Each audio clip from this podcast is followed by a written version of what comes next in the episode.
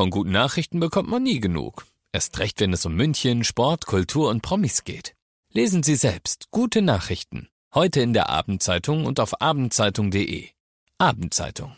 Die ist gut.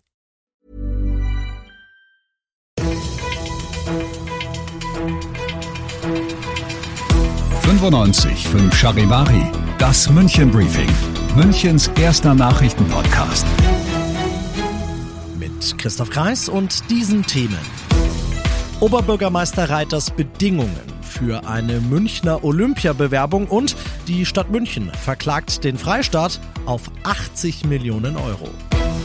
Ich freue mich, dass du bei der heutigen Ausgabe wieder reinhörst. Ich erzähle dir in diesem Nachrichtenpodcast ja jeden Tag in fünf Minuten alles, was in München heute am wichtigsten war.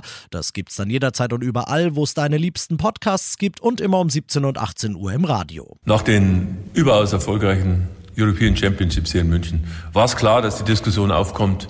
Deswegen habe ich auch schon Gespräche geführt mit dem Deutschen Olympischen Sportbund, wie denn sich der DOSB künftig Olympische Spiele vorstellt. Aus diesen Gesprächen kann man jetzt eins klipp und klar sagen. Das Thema Nachhaltigkeit wird der zentrale Punkt für Spiele sein. Und es wird nur dann stattfinden können, wenn es dazu eine breite Zustimmung der Bevölkerung gibt. Sagt unser Oberbürgermeister Dieter Reiter zu der Idee, dass München sich ja für die Olympischen Sommerspiele samt Paralympics 2036 bewerben könnte.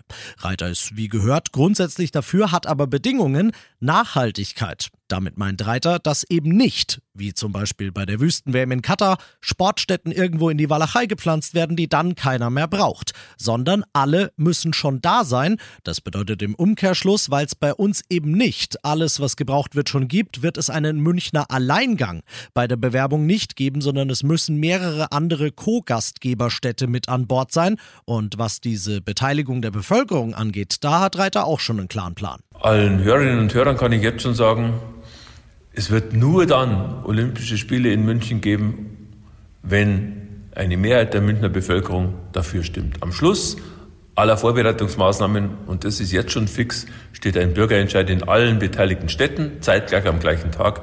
Und nur wenn es dafür Mehrheiten gibt, wird es Olympische Spiele in Deutschland geben. Im Frühjahr soll es weitere Gespräche zwischen Reiter und dem DOSB geben. Wir sind jetzt einfach mal so frei und ziehen diesen Bürgerentscheid trotzdem schon mal vor. Olympische Sommerspiele 2036 in München. Wäre das mega gut oder irgendwie nicht so? Stimm jetzt ab in der Charivari Insta-Story. Du bist mittendrin im München-Briefing und du kennst das ja nach den ersten wichtigen München-Themen. Schauen wir, was war in Deutschland und der Welt heute los.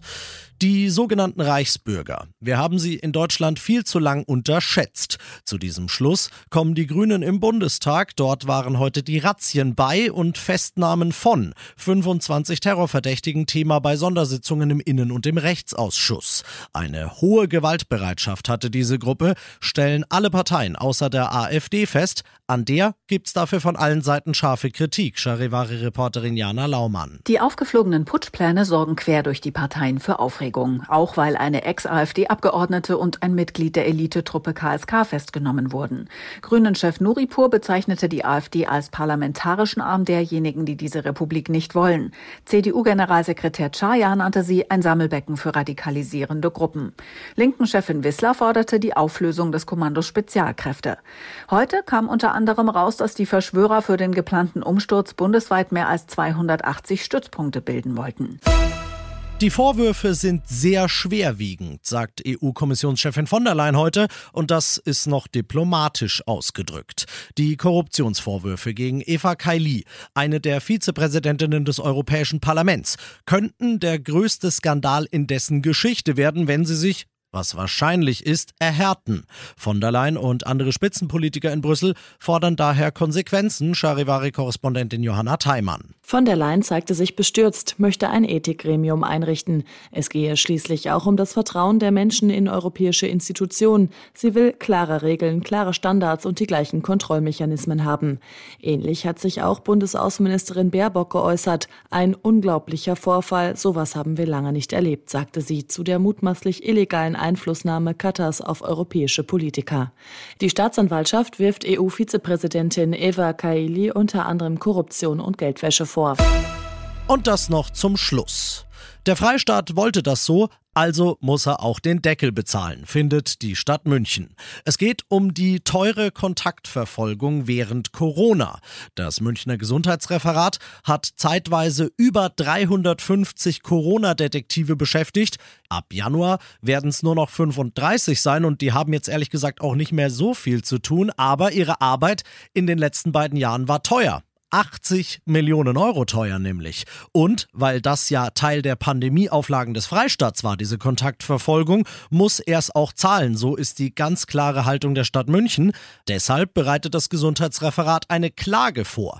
Wann die genau erhoben wird, das ist noch unklar, aber sie sei unumgänglich, heißt es in der Vorlage, der der Stadtrat bereits zugestimmt hat. Ich bin Christoph Kreis, macht dir einen schönen Feierabend. Besser informiert mit 95.5 Charivari. Die Tageszusammenfassung mit den wichtigsten München-Themen hörst du übrigens jeden Abend in unserem Podcast München Briefing. Überall, wo es Podcasts gibt und auf charivari.de.